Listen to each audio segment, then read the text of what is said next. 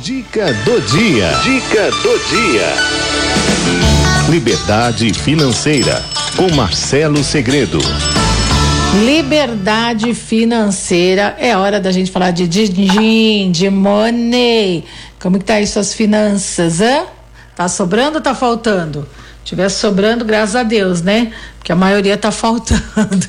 Ei, Marcelo Segredo, nosso especialista em educação financeira. Boa tarde, Marcelo.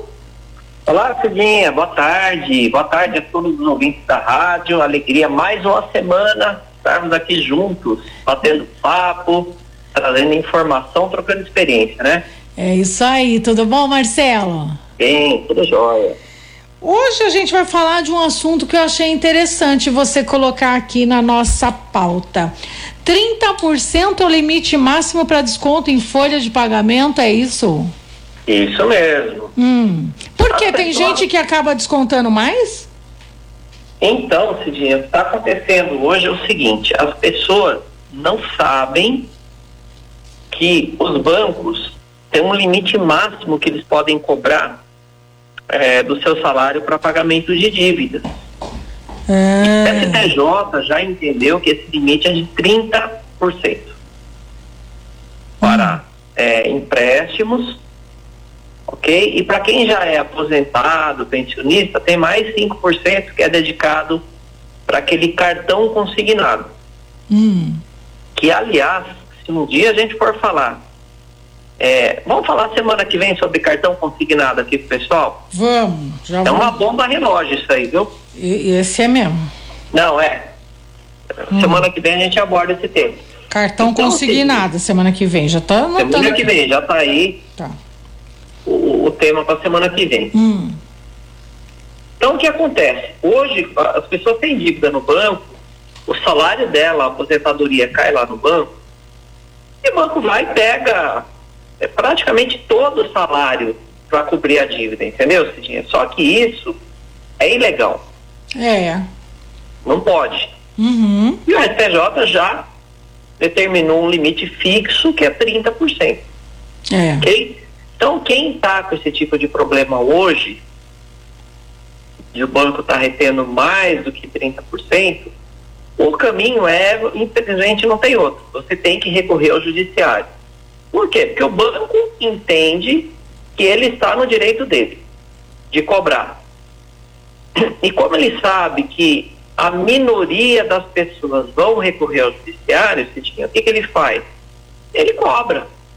Então, para aquele que recorrer, que for atrás dos seus direitos, ele vai lá é, e cede a essa limitação de 30%. E para quem não recorre, ele continua descontando numa boa. Uma ferramenta que os bancos costumam usar muito, Cidinha, é o fato de que é, quando cai, vamos supor, vai caindo o salário da pessoa lá e você está usando o limite do cheque especial ao mesmo tempo. Chega uma hora que a dívida vai aumentando tudo, tanto que o seu salário não é mais suficiente para cobrir o limite do cheque especial. Mas o Marcelo, eu eu Ah. fazer uma pergunta. Se é ilegal, certo? Ah. Se é ilegal. Ah, Com- já com- vai ser. Então, como, como que isso ainda acontece se é ilegal? É porque eu- é por causa disso que eu acabei de te explicar, Cidinha. Ah, o banco sabe que a minoria das pessoas vai entrar com uma ação na justiça para contestar isso. Ele sabe disso, ele, ele tem essa informação. A maioria das pessoas vai fazer o quê? Vai chegar lá e vai fazer, olha, gerente, você está pegando todo o meu salário. Assim eu não consigo sobreviver. Ele fala, não, legal, eu vou facilitar a tua vida, vamos renegociar. Quanto que você pode pagar por mês? Hum. Aí você vai lá e fala, olha, tá me cobrando aí 1.500 reais por mês. O máximo que eu posso te pagar é 500. Tá bom. Eu te faço 500 reais por mês. Vou diminuir a taxa de juro aqui para você. É, só que o prazo vai ficar em 96 meses. Ou seja, 5, 6 anos pagando uma dívida. Então, o banco usa é, desse artifício, Cidinha, para forçar as pessoas a fazer refinanciamento. Mas o próprio banco não poderia fazer um empréstimo, por exemplo, né, acima de 30% do valor do, do salário da pessoa, por exemplo. É, existe esse entendimento já do STJ, é, pacificado. Lógico, tem um juiz ou outro que discorda, que acha que se a pessoa pegou o dinheiro emprestado, ela tem que pagar, que não interessa o quanto vai comprometer do salário, mas aí entra, Cidinha, a lei 14.181, que é a lei de superendividado, que a gente já comentou aqui na rádio. Foi. Que essa lei fala o quê? Que tem que ser garantindo o mínimo necessário para a sobrevivência da família. Por exemplo, olha só como as coisas vão se encaixando. Vamos tirar aí a. Vamos seguir uma linha de raciocínio. Tá? Faz de conta que a Cidinha é casada, tem filho, aí você se separou do seu marido. Hum. Via de regra, quanto que é a condenação, o acordo que se faz entre um casal? Qual a porcentagem que o marido tem que pagar de pensão para a esposa? 30%. Hum. Então, já, já existe uma cultura no judiciário de que 30% é o máximo que você pode comprometer com pagamento de dívida. E 70% tem que sobrar para sua subsistência, para sua sobrevivência. Mas o sistema bancário atropela essa, essa parte aí, cobra, e para aquele que recorre na justiça, ele vai lá e faz acordo na justiça. Ah, não, tudo bem, vamos fazer um acordo aqui. Então, aí, é, é, é até difícil, né, de entender. É uma loucura, né? Porque mesmo ele sabendo que a pessoa está ficando sem salário, ele pega tudo e ele sabe que existe uma limitação de 30%. E mesmo assim eles continuam pegando. Então, é aquela velha história. Para quem, quem grita, eu vou lá e faço o acordo. A maioria não grita, então o que, que eu faço? Eu continuo cobrando. Tá. E eu estou ganhando juros. Ele vai é, levando essa situação, o banco vai levando essa situação até onde ele pode. Aí quando a pessoa vai lá e pede uma renegociação, hum. aí ele faz. Só que ele vai jogar um prazo aí de 96, 120 meses. Entendam uma coisa, meus queridos, toda vez que o banco te oferece uma taxa de juro pequena, o prazo vai ser muito longo, porque é aí que ele vai ganhar dinheiro. Toda vez que você tiver taxa de juro pequeno, o prazo do, do seu contrato sempre vai ser muito longo. Vai ser acima de 36 meses, no mínimo, ok? É. Financiamento de veículo. Vamos lá. A taxa de juros do financiamento de veículo é, é pequena se comparada com o empréstimo pessoal. Mas, por que, que o banco faz isso? Primeiro, porque ele tem uma garantia, né?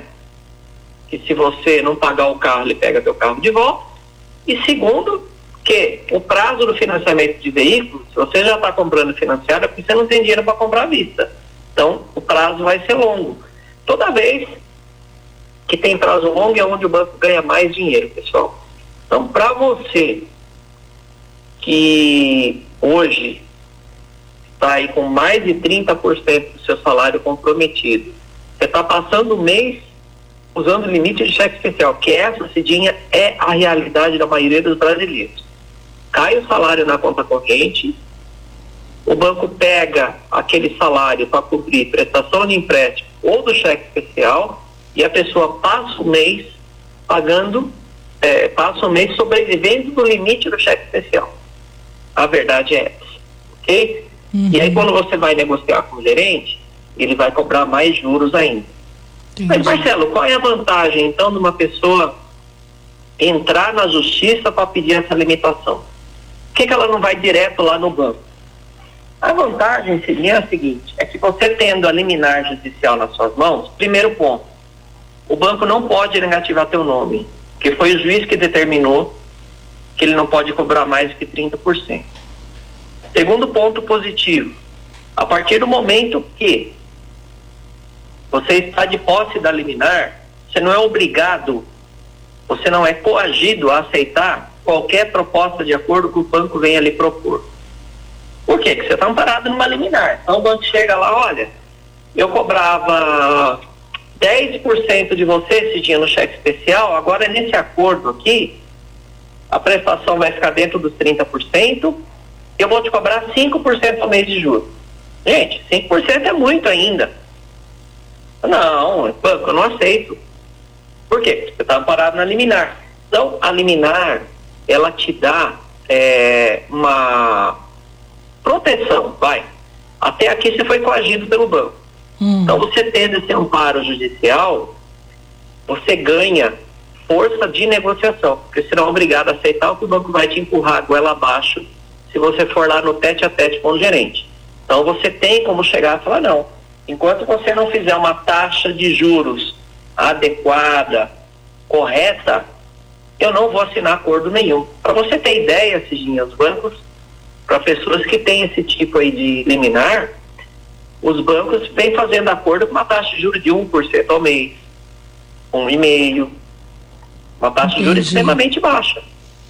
Agora, Entendi. quando que você, numa condição normal de negociação, consegue ter acesso a esse tipo de taxa de juros. Nunca. Nunca. Ô Marcelo, e para quem já entrou aí né, nesse nesse emaranhado todo e quiser se livrar, você está sugerindo aqui entrar nessa página sua aqui, essa do YouTube, é isso? Aí na, nessa página do YouTube eu estou fazendo um, hum. é um vídeo que eu fiz explicando passo a passo pro pessoal. Tá.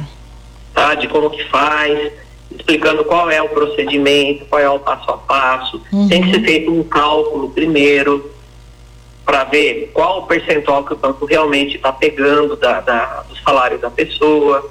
Tem que analisar extrato de conta corrente, contrato de banco. Tem uma série de coisas. Antes de você procurar o advogado, tem que ser feita uma análise matemática financeira na dívida.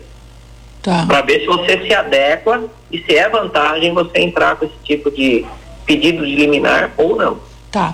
Gente, ó, para quem tá, tá no rádio, né, vou dizer para você que tá na tela aqui do Facebook e do YouTube da Rádio 9 de Julho, tá? Uh, tem, tem lá a página do YouTube do, do Marcelo Segredo para você assistir a aula dele né? Porque o Marcelo ele dá aula diariamente na no YouTube, né, de como você se livrar aí das dívidas.